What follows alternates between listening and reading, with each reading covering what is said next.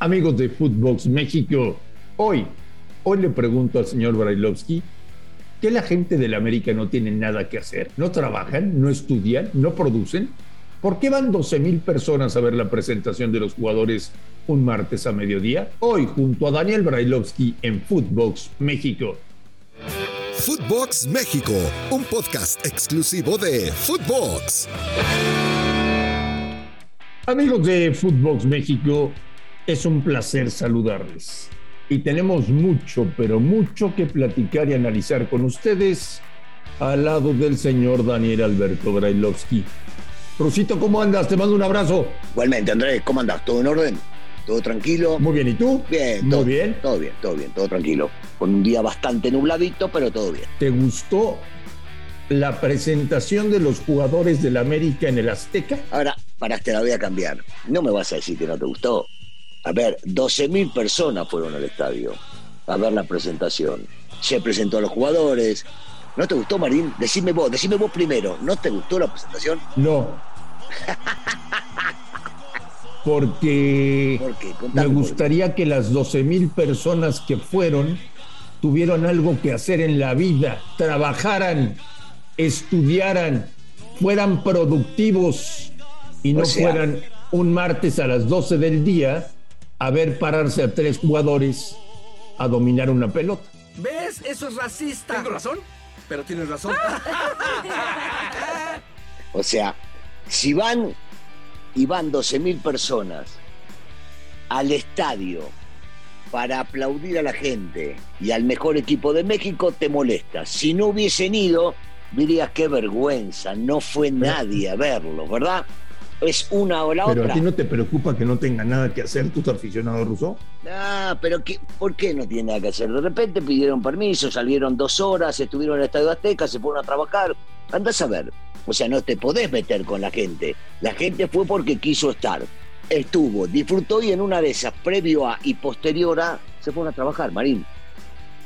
Vos estabas esperando que no vaya nadie para criticarlos. Y entonces, como fueron 12.000, te metés con que, que no tienen nada que hacer. Dejate de joder, Marín presentó la presentación más grande del fútbol mundial, del equipo más importante, y va, van Del 12.000 fútbol personas. mundial, dijiste.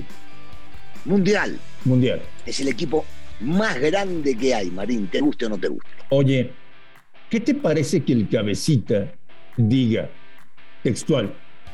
Llego al más grande de México. ¿No es una falta de respeto para Cruz Azul? Yo tengo una pregunta. No, primero, primero tiene que ver con la personalidad de cada uno. Después te pregunto, si es el más grande, Marín, que hay en México, ¿qué mentira dijo? ¿Qué ocultó? Si hubiese dicho otra cosa, le pegan por ser un tipo políticamente correcto. Y cuando dice la verdad, que llega al más grande, también le molesta. Entonces, yo, yo no entiendo más nada, no entiendo más nada. Es igual que, y te la cambio. Hay un jugador que presentan en Peñarol de Montevideo y dice, llego al más grande de Uruguay. ¿Quién se puede ofender si está llegando al más grande de Uruguay? ¿Entendés? A eso me refiero. Está, está mal, siempre encontramos algo para criticar. pasa es que El chico dijo la verdad y ya el está. que está mal eres tú, porque para ti los más grandes son los equipos en los que tú jugaste y eso te ciega. No, no, pero para minuto, para minuto. Yo nunca he dicho que Independiente es el más grande del fútbol argentino. Ah, Peñarol sí es el más grande del fútbol uruguayo. El América sí es el más grande del fútbol mexicano.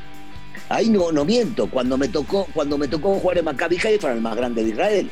Pero otra vez cuando me tocó jugar Independiente no era el más grande de Argentina. Hay otros dos que son considerados los más grandes que son River y Boca. Entonces, otra vez, digo la verdad, Marín, es la realidad. El chico, el cabecita, llega al equipo más grande y dice, llegué al más grande. No dijo ninguna mentira. Lo que pasa es que ustedes los periodistas toman cualquier verdura para hacer quilombo, Marín. Señor Brailovsky, ¿cómo le fue el fin de semana en Draftea con el inicio de la Liga MX? ¿Muchos puntos o como el América rescatando un mísero puntito en el Estadio Azteca? Viste, Marín, te metes siempre con los más grandes. Siempre con los más grandes. Comés del América. A mí nunca me va mal, y menos con el Dream Team que tengo, Marín. Tengo un equipazo y ya lo tengo listo para la segunda fecha. Perfecto. Vamos a ver a la siguiente semana Así que gente de Footbox México, recuerden bajar la aplicación de draftea.com. Usen el código Footbox para que les regalen 30% adicional en su recarga en el Daily Fantasy oficial de la selección mexicana. Para, Marín, para, dejate de embromar, no tenés la más menor idea. Déjame a mí hablar de esto, Marín. Incluso si la primera jornada fue satisfactoria, ¿la segunda puede ser mejor? Debería, debería porque el nivel debería subir. Pero en, en el fútbol es imposible eh, pronosticar eso.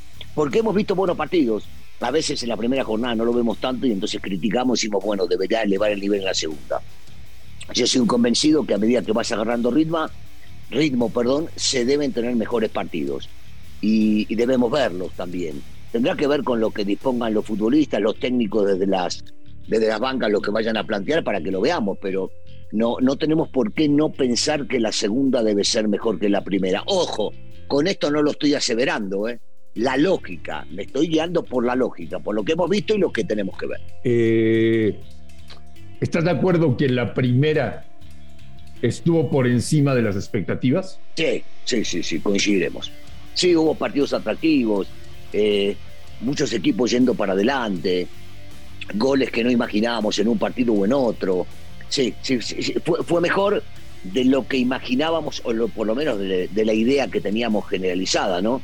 De lo que podía llegar a ser una primera jornada del fútbol mexicano, con todavía algunos equipos que no han, no han firmado a todos sus futbolistas extranjeros, o los que vienen para reforzar, me parece que fue buena y ahora debería ser mejor. Si yo te pregunto cuál fue el equipo de la jornada, ¿qué me wow. dirías? Este, Cruz Azul, ¿no? Cruz Azul por el golpe que dio eh, eh, es muy bueno, es muy bueno, pero también me puedo llegar a quedar con el Puebla. Lo que pasa es que hablamos de lo mediático y lo mediático es Cruz Azul. Pero, pero Puebla sigue arrancando los torneos de una forma que termina, sigue sorprendiéndome, donde sea, y no importa. No me digas que el rival está lo cual o que se dio la lógica. No, me parece, me parece que también Puebla es otro de los que de los que va a seguir siendo protagonista. Pero la bomba de la semana, seguramente, al no haber ganado los grandes del fútbol mexicano, termina siendo la del Club Azul, con un técnico nuevo, este, con, con muchos problemas internos y termina ganando en el Volcán, que para mí sigue siendo uno de los candidatos al título. Lo de Pachuca normal, ¿no? Bueno, en los papeles sí, Después en la cancha hubo algunas cosas del rival que me gustaron. Igual no, no le daba para competir igual igual con el subcampeón del fútbol mexicano y con el equipo que mejor ha jugado.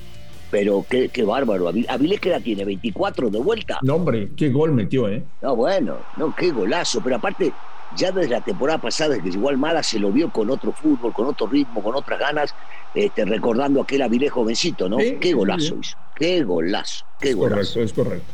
Oye, Ruso, a ver, SOS.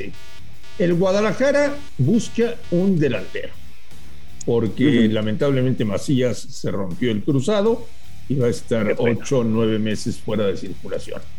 Eh, sí, le deseamos pronta recuperación. Sí, a JJ. Sí. Sí. El Guadalajara busca un delantero, pero el problema no es el Guadalajara, el problema es el fútbol mexicano que lleva años buscando claro. delanteros y que no encuentra por ninguna parte. Sí, sí, sí, sí, sí es verdad este, y que lo repatrió a JJ y que desgraciadamente ahora lo va a perder por varios meses por esta, por esta lesión. Eh, no hay muchos, no hay muchos. Eh, tendrá que, creo yo, enfocarse en buscar eh, algún tipo que no le dé mucha importancia en su equipo y que tenga la posibilidad de salir, o algún joven con buenas este, proyecciones y que llegando a Chivas se ponga la camiseta porque es un equipo grande y que no es fácil vestirla, me imagino, y empezar, empezar a rendir. Lo que busca Guadalajara son goles, más que un centro delantero, me imagino. que pasa que estamos acostumbrados a que los centrodelanteros son los goleadores. Eh, yo, yo me la juego a que terminará yendo por algún, por algún joven promesa que no cumple tanto este, en su equipo y que ha tenido algunos minutos jugando en primera división. ¿Te puede buscar? Sí, lo puede buscar. Que lo hay, también debe haber, pero son jóvenes, todavía no están comprobados. A mí lo que me preocupa es si yo fuera Mauri Vergara, cito una junta de inmediato y les digo, a ver, señores, yo invierto millones de dólares en mis fuerzas básicas, que no es posible que hayan producido un delantero en años en este equipo. Sí, sí, es algo, algo parecido, visto desde el lado profesional y entendiendo que eh, y a donde te voy a llevar es al tema de, de Toluca, eh, que puso toda la lana para este, que le vaya bien a su equipo. Bueno, acá, eh, tanto su papá que para descanse como a Mauro invierte mucho en las básicas para que se forme alguien que después le dé productividad. Y es cierto, ya van muchos años que no vemos eh, la producción de los jóvenes en, bueno, salvo el verso que nos venden, que se trabaja bien y no sé cuánto, es raro, ¿no? Es raro que Chivas no haya producido un centro delantero que hoy esté por lo menos compitiendo para este, pelear la titularidad en el equipo. No me gusta, Russo, no me gusta que ya arrancado el torneo, los clubes puedan seguir contratando jugadores y menos me gusta que haya jugadores que hayan arrancado el torneo con un club y que al día siguiente estén entrenando con otro club. No me gustan esas cosas. No, no, a mí tampoco. A mí tampoco. Yo creo que debe haber una reglamentación, pero a nivel mundial que antes de que empiece el torneo, si quieren un día antes o una hora antes, hasta ese momento se puede llegar a contratar y no empezar con que damos las facilidades porque hubo poco tiempo de descanso, porque la pretemporada, porque nos conviene, porque es un torneo corto, no, nada. Todos por igual. El jugador que está fichado puede jugar en equipo. El jugador que ya jugó un minuto en el otro equipo no puede jugar. Y todo esto, ¿sabes cómo lo cortás? Exactamente. Lo cortás fácil, Marín, porque en eso estamos de acuerdo. Lo cortás fácil. Diciendo el día anterior a que empiece el torneo, no hay más transferencias. Entonces, no podés ver a un jugador jugando un día en Guadalajara y el otro día en Puebla. No lo podés Sí, ver. como en Europa, ¿no? El cierre de registro. Claro. Tal día, tal hora. Pero bueno, oye, Russo, le tengo fe, le, le tengo fe a los Pumas, pero a la vez me parece, Daniel, que ha llegado el momento de verlos con ternurita, de verlos con compasión, de decir, no, los pobres Pumas, que no tienen dinero, que tienen que producir para tener jugadores, que, que los mejores que producen los tienen que vender para subsistir. Yo creo que ya va siendo hora de que le exijamos algo importante a los Pumas de la universidad. Yo creo que primero se lo tienen que exigir también ellos. Desde afuera, por lo que hemos visto, por la venta, pero por la venida de algunos futbolistas, por lo menos para este torneo, no solamente extranjeros, del Prete Salvio, te hablo de los mexicanos, porque siempre lo he dicho, para mí Aldrete es una gran incorporación, por ejemplo. Entonces digo, ya han traído, bueno, tienen que ahí adentro exigirse que tienen que pelear por títulos. Y desde afuera, por supuesto, porque ya cuando empezás a ver el plantel, que es un plantel un poco más vasto, y que Lilini lleva mucho tiempo trabajando allá y trabaja muy bien, y que saca gente joven, sí, claro, hay que exigirle como un grande que pelee por los títulos. No es muy normal, Daniel Brailovsky, que el 10, André que el 10 titular de Boca- no dijiste, no es muy normal, André Marín. Eh, No es muy normal, eh, André muy Marín. Eh, no es muy normal que el 10 titular de Boca Juniors venga a jugar al fútbol mexicano. Normalmente el 10 titular de Boca Juniors Cierto. se va a jugar al fútbol de Europa. Entonces, tú que también conoces la liga de tu país, ¿me puedes decir por qué Salvio vino a México? Bueno, primero pensar, este, ya, porque hay gente que no lo sabe, tenemos que informarles que este chico ya jugó en Europa y jugó en Portugal y tocó inclusive jugar con Raúl en, la misma alineación eh, del gran Raúl. Eh, ¿Por qué? Porque se vencía el contrato, porque se venció el contrato, porque puede venir de la forma que se le canten las pelotas, venir como decimos en Argentina, y porque es un muchacho que en una de esas lo terminó convenciendo Lilini con la idea de que también está del prete, ahora que llegó, con que está Dineno, con que hay futbolistas que se lo pueden ayudar, ayudar a adaptarse rápidamente, y porque seguramente tiene hambre. El chico habrá averiguado qué es llegar a Pumas, lo que significa Pumas y lo que puede llegar a conquistar y a ganar en la institución. Eso para mí es muy simple. No, no todos, mirá Marín desde la época mía, ¿eh? no todos primero piensan en Europa y después en México. ¿eh? Se, hizo, se hizo tan importante el fútbol mexicano a nivel eh, continental y sobre todo con lo que se paga, que mucha gente prefiere venir acá por cómo nos tratan a los extranjeros que ir a otro lado. A los que le deseo que pase un maravilloso miércoles, le pido por favor que le diga a los aficionados de la América que hagan algo en su vida, que se compren una vida, que produzcan para el bien de este país, que hagan algo, Daniel, que hagan algo. Unos, unos genios, 12.000 personas para ver una presentación de tres jugadores.